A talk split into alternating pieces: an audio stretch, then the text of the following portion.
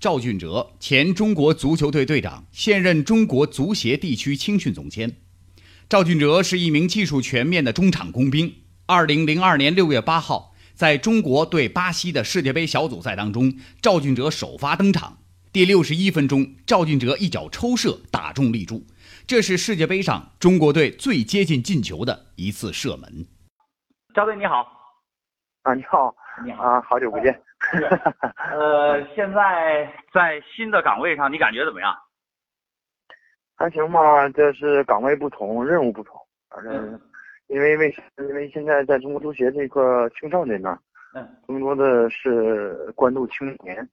呃，那现在这个世界杯，我已经打到四分之一决赛了啊，将会要开始了。呃，这几支球队的表现，从他们小组赛到第一轮淘汰赛，呃，你都关注了吗？你觉得哪支球队，你认为他会是夺冠的大热门？呃，我在因为我这一直在秦皇岛啊职业级学习，嗯这也一直也关注这个比赛啊嗯世界杯的比赛，因为讲师第二天都提问题。嗯问一些数据吧。啊，那我们呢，更多呢看着一些细节。实际上现在走势会发现，嗯、 现在英格兰、比利时、啊、法国这种去年禁卫军可能更更好一点，嗯因为像实际上你像西班牙，包括德国，我们都阿根廷都没有想到这么早过早的出局。对，呃，公招呢，我们觉得就是，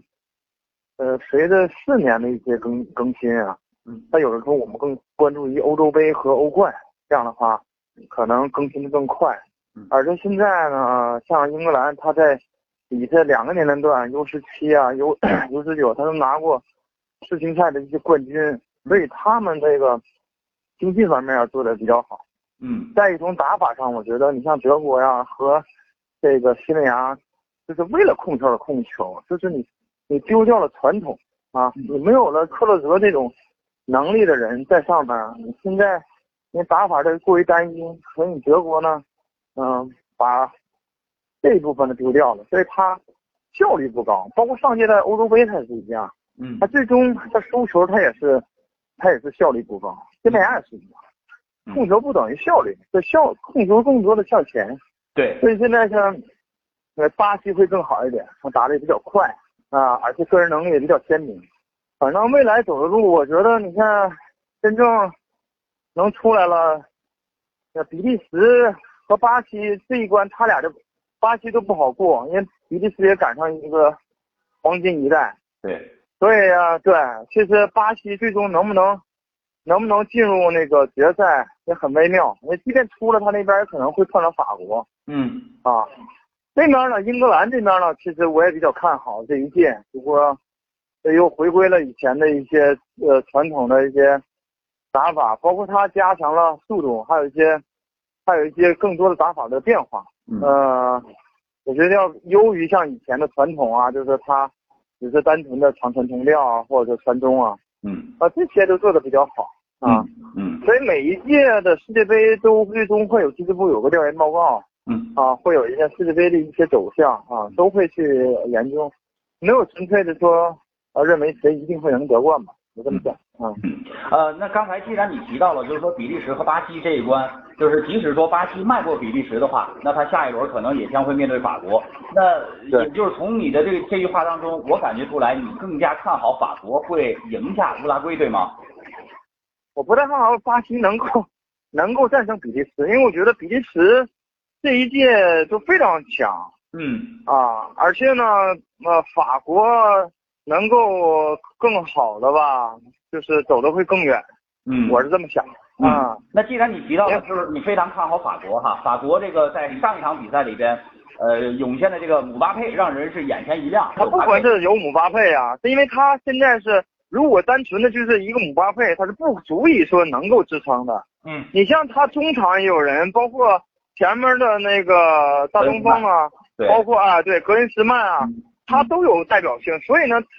他有很多的那个攻击点，对甚至中场的坎特也负责了很多的这种防守这种能力，所以他就是各个位置都很强。你嗯像阿根廷出局，他就是什么呢？太依赖于梅西了，嗯太依赖于个人了，其他的位置上就就是就是不足以能够说一直走走得更远。啊是，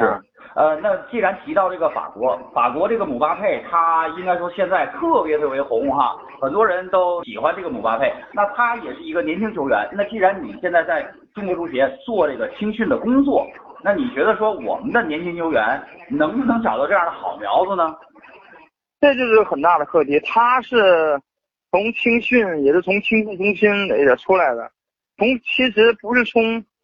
呃从一线队吧，你就得从最底层的，这能八九岁、十岁往上就开始有数据的一些跟踪，最终的选拔，你要找到这样有特点的球员是，啊。而且现在你也会看到，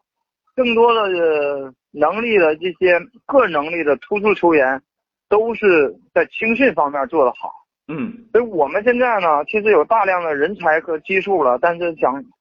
呃提炼出更优质的人才，需要更长的时间。是但是呢，也不是说现在不行，就是一步一步来。嗯因为像我们那届参加世界杯的时候，我就是二十三岁，还有、嗯还有二呃曲波啊，还有杜一嗯杜威啊，嗯可能更小一点。对，嗯其实世界杯舞台也会看到你的青训青训的结果，有多少人能够被选入世界杯的名单上嗯啊？嗯这个也很重要。是啊是，呃，那你看，在零二年世界杯的时候，你曾经右脚打了一脚之后，很遗憾嗯是这个门柱给弹出来了哈。那也是距离世界杯进球最近的，现在是只有你了。那你觉得通过整个这世界杯的表现，你觉得咱们中国足球跟世界足球到底差在什么地方？先别说世界足球了，现在就是说你在亚洲区域能够成为强者就行 了。我们在世界杯的舞台上，你还谈不上呢。哎，就是说咱们在亚洲的邻国，你能不能站上各条战线，能能干掉韩国、日本，包括现在新崛起的这些东南亚的啊，你像越南、泰国啊、马来西亚，他们在青训方面也是做了很多大量的工作。实际上就什么呢？就是我们在海外的那种比赛，高质量比赛，还有海外的球员能不能在欧洲这些更多，嗯这些也很重要啊。我们现在更多的在我在自己的青训那一块儿啊，有的时候人都回归了，不愿意出去了，这也是我们的一大弊端青训。嗯所以我们希望呢，就是我们现在未来吧，也在做一些很多能够整体出去打一些高质量比赛，在各级的国呃国家队青训上，嗯也希望能够踊跃出更多的人才。嗯现在谈不上世界杯层面，就是你现在谈的只能说你能不能出现。嗯因为日韩，其实我们在 零二年世界杯前，我们之前跟乌拉圭打比赛打打平，甚至能赢，嗯甚至跟最后一场跟韩国比赛嗯，其实韩国在世界杯外围赛之前跟我们打了一场，零二年世界杯之前，我们打平甚至能可以赢嗯。但为什么他世界杯的表现好？就是他们更多的人在海外踢球，适适应这些高水平的打法，嗯，也更多的适应我世世界杯的舞台上的比赛的经验，所以他们能够在世界杯上，说日本啊、韩国打的像比较成熟。我们现在谈不上那一步了是是啊对啊！对，呃，那还有一个问题哈，就是通过这届世界杯前边已经进行过的比赛，讲究传控一些打法的，像阿根廷、呃德国、嗯西班牙这样的，似乎都出局了。而那种比较粗糙一点的打法，我就专门抓对手反击的，哎，似乎就都走得比较远。那你觉得是现在整个世界足球的打法改变了呢，还是说呃这一届就是冷门的温床？什么样的原因？他这个吧也得看数据，因为我们现在没有一个拿到呃整个这个 FIFA 的一个真正的一个数据，嗯因为现在吧你不能赛会制嘛，他有些的小组赛呢，他可能更多的是愿意极端的打法、深度防守，嗯但是你像比利时啊，还有英国啊、法国，你不是说他不控球，他在某一些时段他他是控球的，嗯但有的时候他更好的向前。你看他法国其中进的这三个球，你会看到说守门员给坎特，坎特向前，更好的向前向前之后，最后姆巴佩打进的。嗯他不是为了控球而控球，控球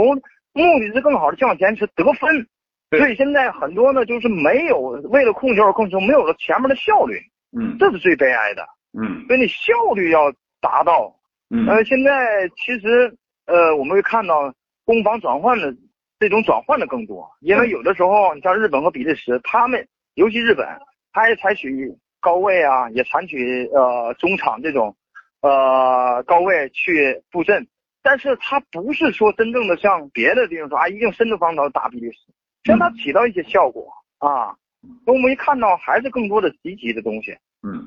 好好，那我知道你的行程非常的忙啊，那今天咱们就先聊到这儿。呃，希望咱们以后在青训的工作过程当中，更多的发现一些好的苗子。好的，再见，哎再见。